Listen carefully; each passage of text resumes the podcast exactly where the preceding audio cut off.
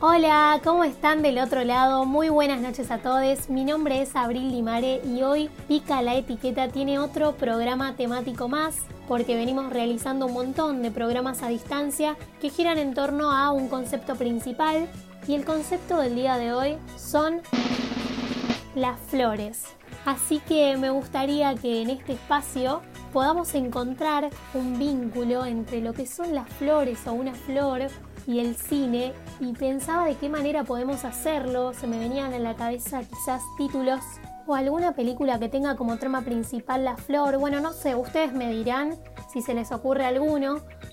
Pero por mi parte me acordé que hay una película que viene al caso porque se llama La Flor y es argentina y tiene una característica muy particular que merece ser contada porque la hace diferente a cualquier cosa que hayas visto en el cine y eso es su duración, porque ¿saben cuánto dura esta película? Dura 13 horas 28 minutos. Así como lo escuchan, son casi 14 horas de película y me parece un flash. Y creo que es clave recomendarla en este momento porque el equipo de producción de la peli que se llama El Pampero Cine y su director que es Mariano Ginás pusieron la película a disposición del público teniendo en cuenta el contexto de cuarentena que digamos que no solo se presta a ver películas sino que también tenemos un poquito más de tiempo, estamos más conectados a la pantalla. Capaz te puedes tomar, no te digo, todo el día, 14 horas me parece un montón. Quizás sos una persona muy manija y te lo tomás para ver todo el día una película. Pero si no, puedes sentarte a disfrutar, la vez en cuotas, ves la peli, no sé, una horita por día. Y me parece que es un planazo, así que atendis porque va a estar disponible hasta que termine la cuarentena. La encuentran en una página web que se llama Cabinet. Cabinet se escribe con K y doble T al final. Y si les gusta pueden seguir viendo más contenido de la productora en su canal de YouTube que es El Pampero Cine, donde está todo el catálogo de sus películas. Y hay una peli que ya que estamos lo tiro como un datazo, que se llama La Mujer de los Perros. Y tiene como protagonista a Verónica Ginás, que además de ser una actriz increíble, es la hermana del director de La Flor. Así que si les copa La Flor y tienen ganas de seguir viendo cine de manera gratuita, pueden ingresar al canal de YouTube del Pampero Cine y ahí tienen todo el catálogo de películas listas para disfrutar. Y ahora sí los voy a entusiasmar un poquito con la peli para que se animen a verla porque tiene otras particularidades además de su duración, como por ejemplo la estructura. Tiene una estructura que es muy poco común en lo que es lo tradicional del cine, porque está dividida en cuatro partes que narran seis historias que no tienen relación entre sí, más que sus cuatro actrices principales que se repiten en las diferentes historias, pero no son seis películas independientes, o sea, por separado, sino que son todas partes de una misma película. Por si esto fue muy confuso, mejor vamos a escuchar al director Mariano Ginás, quien explica en el tráiler de La Flor el formato de esta película. Hola, esta película es así.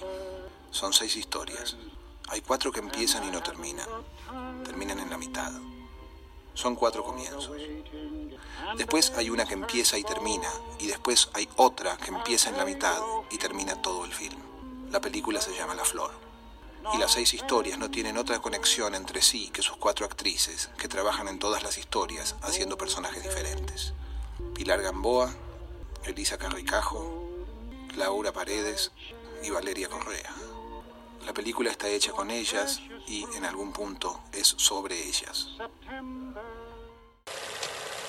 Bueno, creo que queda clarísimo por dónde va, pero si tienen oportunidad y pueden buscarlo en YouTube, les recomiendo que lo hagan porque se van a dar cuenta que mientras que el director va contando de qué trata la peli, va formando líneas en un papel que dibujan una flor, que son las que le dan el título a la película y a la vez el dibujo de la flor que vemos en cartelera. Es decir, te terminas dando cuenta que la flor es la representación gráfica de esta peli y son las seis historias unidas en una misma cosa. Pero hay más, porque otra de las curiosidades de la película es que cada una de las seis partes que comentábamos recién representan también a diferentes géneros de cine. Ustedes cuando la vean van a encontrar que incluso en las partes se muestran diferentes idiomas, como por ejemplo, no sé, hay una parte que muestra cine francés, entonces hay diálogos en francés, también hay un estilo americano en la filmación en otra de las partes, o sea, va mezclando en realidad no, no mezcla en una misma parte, sino que en cada parte se van involucrando diferentes géneros de cine y eso me parece algo súper loco y que está buenísimo de ver. Un datazo es que La Flor llevó 10 años de realización, 10 años para hacerse. Así que si les parece vamos a escuchar en boca del director Mariano Ginás qué decía cuando en un canal de YouTube que se llama Nerd Profiles en el año 2018 le preguntaban si él volvería a realizar un trabajo de este estilo. Ya, la verdad es que vos tenés que pensar una cosa. Me parece que hay dos tipos de, personas que hacen cine. Están los que prefieren las películas terminadas y están los que prefieren las películas sin terminar. ¿Entendés? Hay gente a la cual lo que más le gusta es el estreno, que sueña con el estreno, sueña con ir a festivales, mostrar, hablar de la película y todo eso. En el caso de La Flor ahora a todo el mundo, la verdad es que a todo el mundo le pareció bien, fue muy buena la acogida que tuvo, fue muy buena la, recepción, muy generosa, la gente se entregó, digo, salvo algunos tipos que no la vieron y que putean por las 14 horas, pero más allá de eso y que está siendo evidentemente muy disfrutable, a mí lo que me gusta es hacer las películas, no tengo ningún interés en terminarlas, pues, tiendo a sufrir cuando se terminan.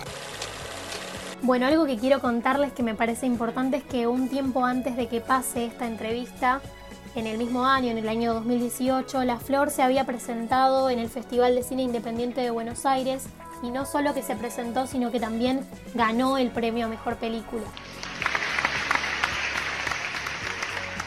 Y por último, y esto ya a modo de conclusión personal, pero retomando un poquito lo que decía el director, creo que es un ejemplo de lo personal que es hacer arte y que nos muestra otra parte y ver cómo es posible crear cosas que salen de los cánones comerciales, y destaco esto como una excepción, porque él comentaba en esta entrevista, pero también en otras que le realizaban, ¿no? Como que se tomó su tiempo, fue viendo para dónde lo llevaba el fluir de lo que quería hacer y la creatividad. Entonces creo que está bueno eh, tomar este tipo de cosas y darnos cuenta que quizás el camino de las mayorías no siempre es el único. Y con esta frase medio cliché que me acaba de salir, creo que es el pie ideal para despedirme. Así que les mando un beso enorme y los dejo escuchando Pica la etiqueta.